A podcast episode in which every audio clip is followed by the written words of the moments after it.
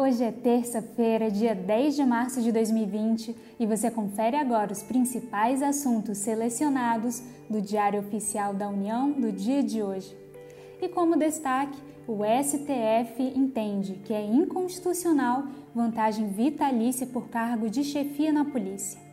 O STF declarou hoje a inconstitucionalidade da Lei Complementar número 242 de 2002 do Estado do Espírito Santo, que concedia benefícios em caráter gracioso e vitalício a agentes públicos. E no caso, a norma analisada assegurava a vitaliciedade do recebimento de uma bastada quantia aos servidores que ocuparam cargos de comandante-geral da Polícia Militar, do Corpo de Bombeiros Militares ou cargo de diretor-chefe da Polícia Civil. E essa vantagem correspondia a duas vezes e meio a remuneração de servidor, sendo incorporada nas hipóteses de proventos dos servidores que passarem para a inatividade após o término do exercício do cargo, remuneração daqueles que permanecerem em atividade e também proventos dos inativos que optarem pela alteração do regramento em que se deu a respectiva aposentadoria.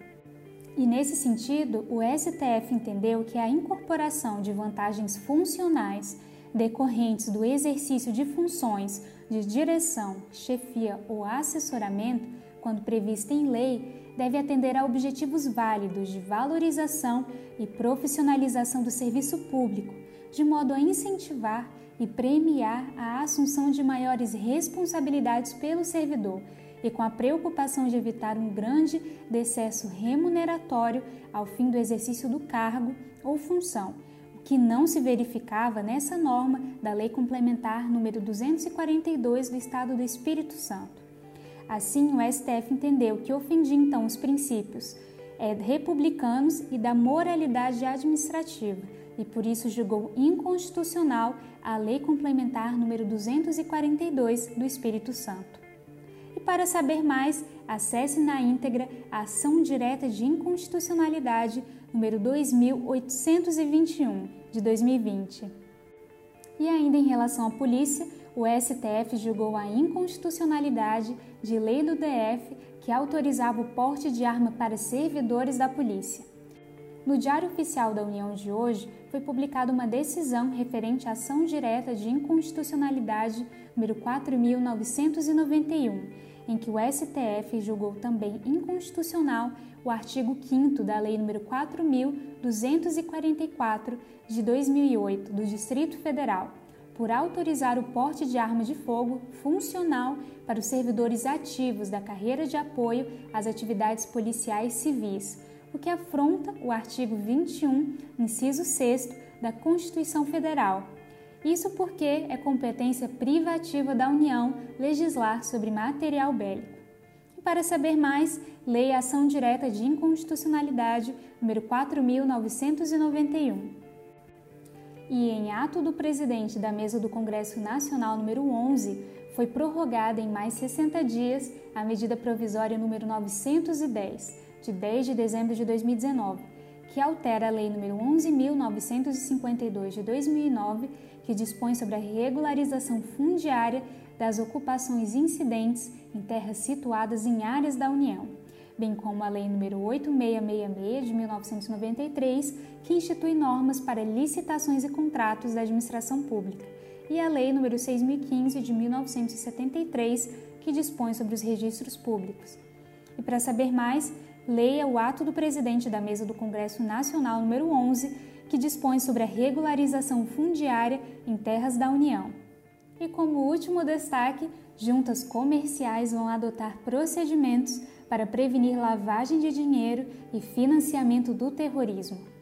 A instrução normativa da Secretaria Especial de Desburocratização, Gestão e Governo Digital dispôs sobre a política, os procedimentos e os controles a serem adotados no âmbito das juntas comerciais para o cumprimento das disposições da Lei nº 9613 de 1998, relativas à prevenção de atividades de lavagem de dinheiro ou a ela relacionadas, e também ao financiamento do terrorismo. E esses procedimentos também visam cumprir determinações do Conselho de Segurança das Nações Unidas, acerca da indisponibilidade de ativos, conforme a Lei nº 13.810, de 8 de março de 2019. E uma nota importante referente a essa instrução normativa, número 76 da Secretaria Especial de Desburocratização, Gestão e Governo Digital, é que a simples leitura evidencia que o governo federal impôs obrigações para juntas comerciais e a norma, portanto, merece destaque, pois conseguiu trabalhar para cumprir convenções internacionais de combate ao terrorismo e, em solo nacional, respeitar ainda a Lei nº 13.460 de 2017, que dispõe sobre a simplificação do atendimento prestado aos usuários dos serviços públicos, e a Lei nº 13.874 de 2019, que institui a Declaração de Direitos da Liberdade Econômica. E se você ficou curioso, sugiro que leia a Instrução Normativa número 76 para saber como serão esses procedimentos para prevenir lavagem de dinheiro e financiamento do terrorismo nas juntas comerciais. E muito obrigada por me acompanhar em mais um resumo DOU, um serviço oferecido pelo Instituto Protege, em parceria com a editora Fórum. Meu nome é Yasmin Góes e eu fico hoje por aqui. Desejo a todos uma excelente terça-feira e eu espero vocês amanhã para novos destaques.